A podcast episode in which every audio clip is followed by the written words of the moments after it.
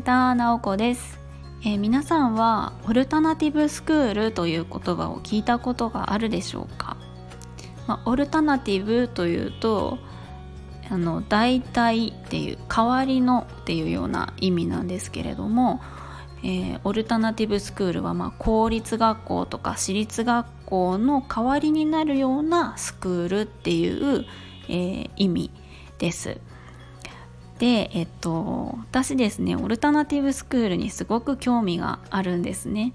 もともとあの学校の先生を私自身はしていたんですけれども、えーと、と私立の中高一貫校だったんですけれどもやっぱりいろんなあの教育があっていいないろんな学校があっていいんじゃないかなその子供に合った環境で学べることって大事だなっていうような思いがずっとあってえー、日本にあるいろんなオルタナティブスクールの見学に行ったりとかしてきたんですね。でこの間、えーまあ、うち私あの住んでるのが神戸市なんですけれども神戸に、えー、ある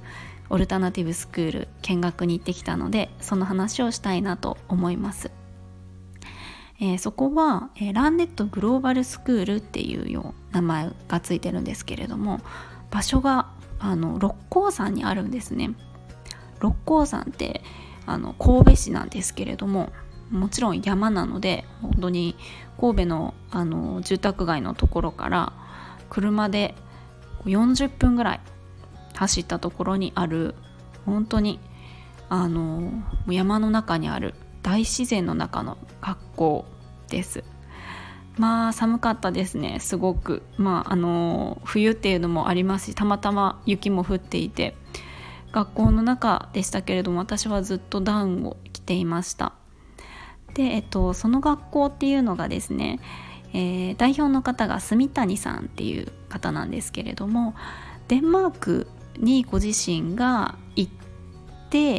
えー、その時に、えー、体験したことがきっかけでスクールを作ることになったんです。でどんな体験だったかっていうと、まあ、ご家族で、まあ、お仕事の関係でデンマークに行ったそうなんですね。で娘がおられて幼稚園生ですね。で住谷さん自身もそうだしその娘さんもそうだしとても引っ込み思案というかなかなか自分の意見が言えないような、えーと、子さんだったみたいなんです。でそれが住谷さん自身はすごくこうマイナスだと考えていて良くないところ良くないところだなと思っていた。でも、えー、娘がま幼稚園に行って、えー、その様子を見た幼稚園の先生がですねデンマークの幼稚園の先生です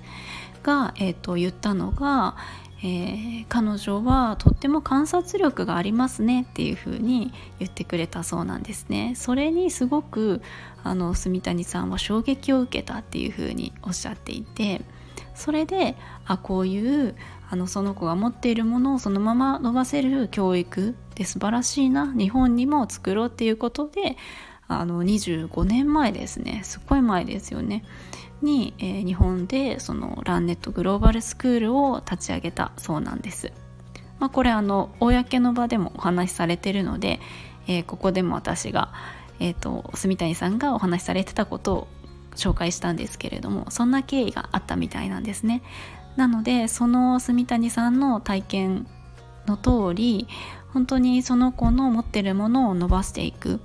でその子の好きなものをとことん探求していくっていうのを大切にしているスクールでした。本当に雰囲気が良くてですね子どもたちも好きなことを自分が興味のあることにこう取り組んでいるような時間がたっぷりあるんですね。でまあもちろんあの基礎基礎的な学力学習ですねあの読み書き計算とかもやる時間があるけれどもテストだったりとか成績をつけるとかそういうのがないスクールでした。本当に面白い学校が日本にはあるなと思いました。で本当にあの今そうですね。えっと、学校に行かないっていう子どもが増えていってるっていうのを目にする目にしたことがある方もニュースとかでね目にしたことがある方もいらっしゃるかもしれないんですけれども本当にあの私自身はこう学校に行くっていうのは目的ではなくって、えーと、学ぶこと楽しく学ぶっていうのが、えーと、本来の目的だと思うのでその学び方とか学ぶ場所っていうのはもっともっと広がっていくといいんじゃないのかなというふうに思っています。